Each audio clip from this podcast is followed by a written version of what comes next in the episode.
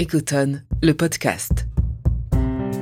Ecotone, un podcast imaginé par Arnaud Antolinos, Franck Bochard, Corinne Dizrins, Isabelle Girousse, Nathalie Joffre, Pierre Paturo-Miran et Louis Robiche, auditrices et auditeurs du cycle des hautes études de la culture.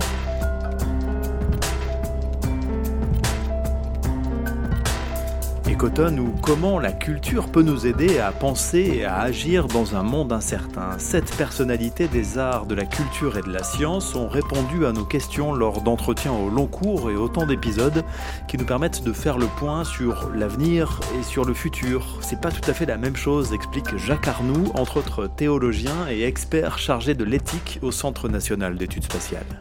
L'avenir, c'est ce qui nous tombe dessus. En revanche, le futur, c'est ce que nous pouvons construire c'est ce que nous pouvons prévoir, c'est ce que nous pouvons élaborer, c'est ce que nous pouvons imaginer. Et, et demain, eh bien, demain est un mélange d'avenir et de futur. Euh, le spatial, ben voilà, il y a des choses qui nous peuvent nous, tomber du ciel, ça peut toujours nous arriver. Euh, mais le, spatial est aussi, nous, nous avons appris ça depuis 60 ans, ce que nous construisons. Et, la Terre, c'est la même chose. Son futur, son futur à elle, la performeuse et chorégraphe Latifa Labissi le construit patiemment en assumant chaque étape de son parcours et chaque parcelle d'identité venue s'ajouter aux précédentes. Elle modèle peu à peu comme ça ses objets de travail et sa danse. La question du minoritaire est vraiment un élément intrinsèquement lié à mon travail.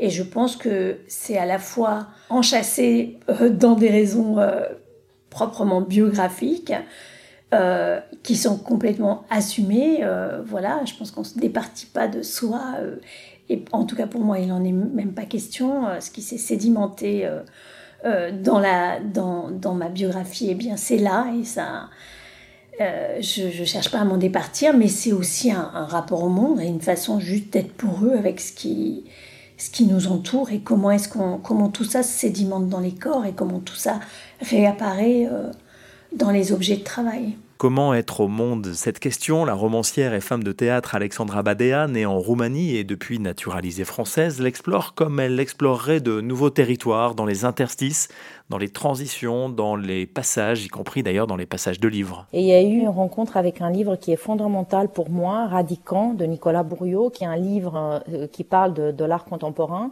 Et ce qui m'a été intéressé, c'était euh, c'était cette définition qu'il donne de cette nouvelle génération d'artistes qui ne se définissent pas par rapport au lieu de, leur naissance ou du lieu où ils vivent, euh, mais qui s'identifient par rapport à tous les lieux qu'ils ont traversés pendant leur résidence, pendant pendant leur voyage, et ils comparent ils comparent ces, ces artistes avec le lierre, qui euh, a des racines multiples et qui se, qui se développe en passant d'un territoire à un autre. Remonter le temps en explorant l'espace pour revenir à la racine du lierre, excellente façon de vivre son histoire. Mais sortons du champ de l'intime pour nous intéresser à l'histoire longue, commune à tous.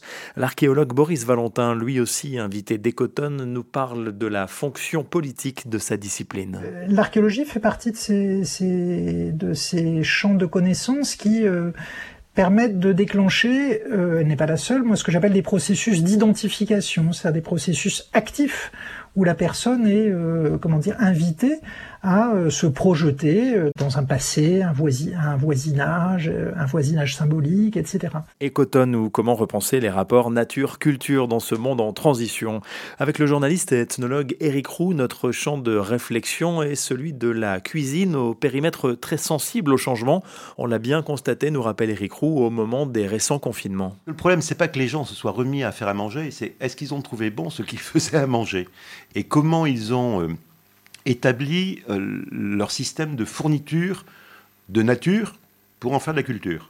J'ai été frappé, j'ai vu un, je me rappelle un petit bout de reportage au tout début du confinement où une jeune femme sortait de, du supermarché, l'air mais totalement paniquée et qui disait il n'y a plus de sauce tomate, il n'y a plus de pâtes. Ce qui en creux voulait dire la base de mon alimentation, c'est de la sauce tomate déjà préparée et des pâtes. Donc elle était face à un vide qui n'est pas un vide alimentaire, mais un vide culturel. Je n'ai pas les moyens pour répondre à ça. Éric Roux.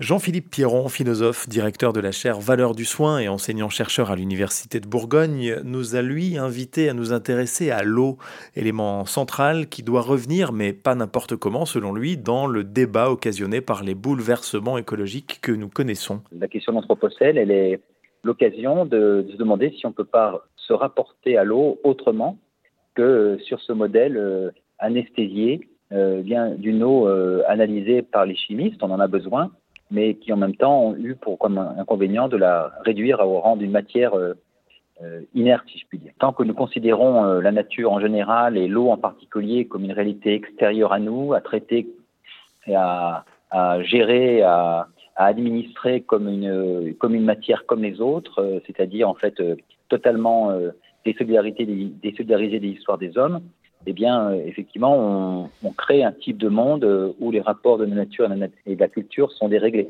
Alors finalement, comment vont nos imaginaires dans ce monde en transition et dans quelle mesure peuvent-ils nous aiguiller?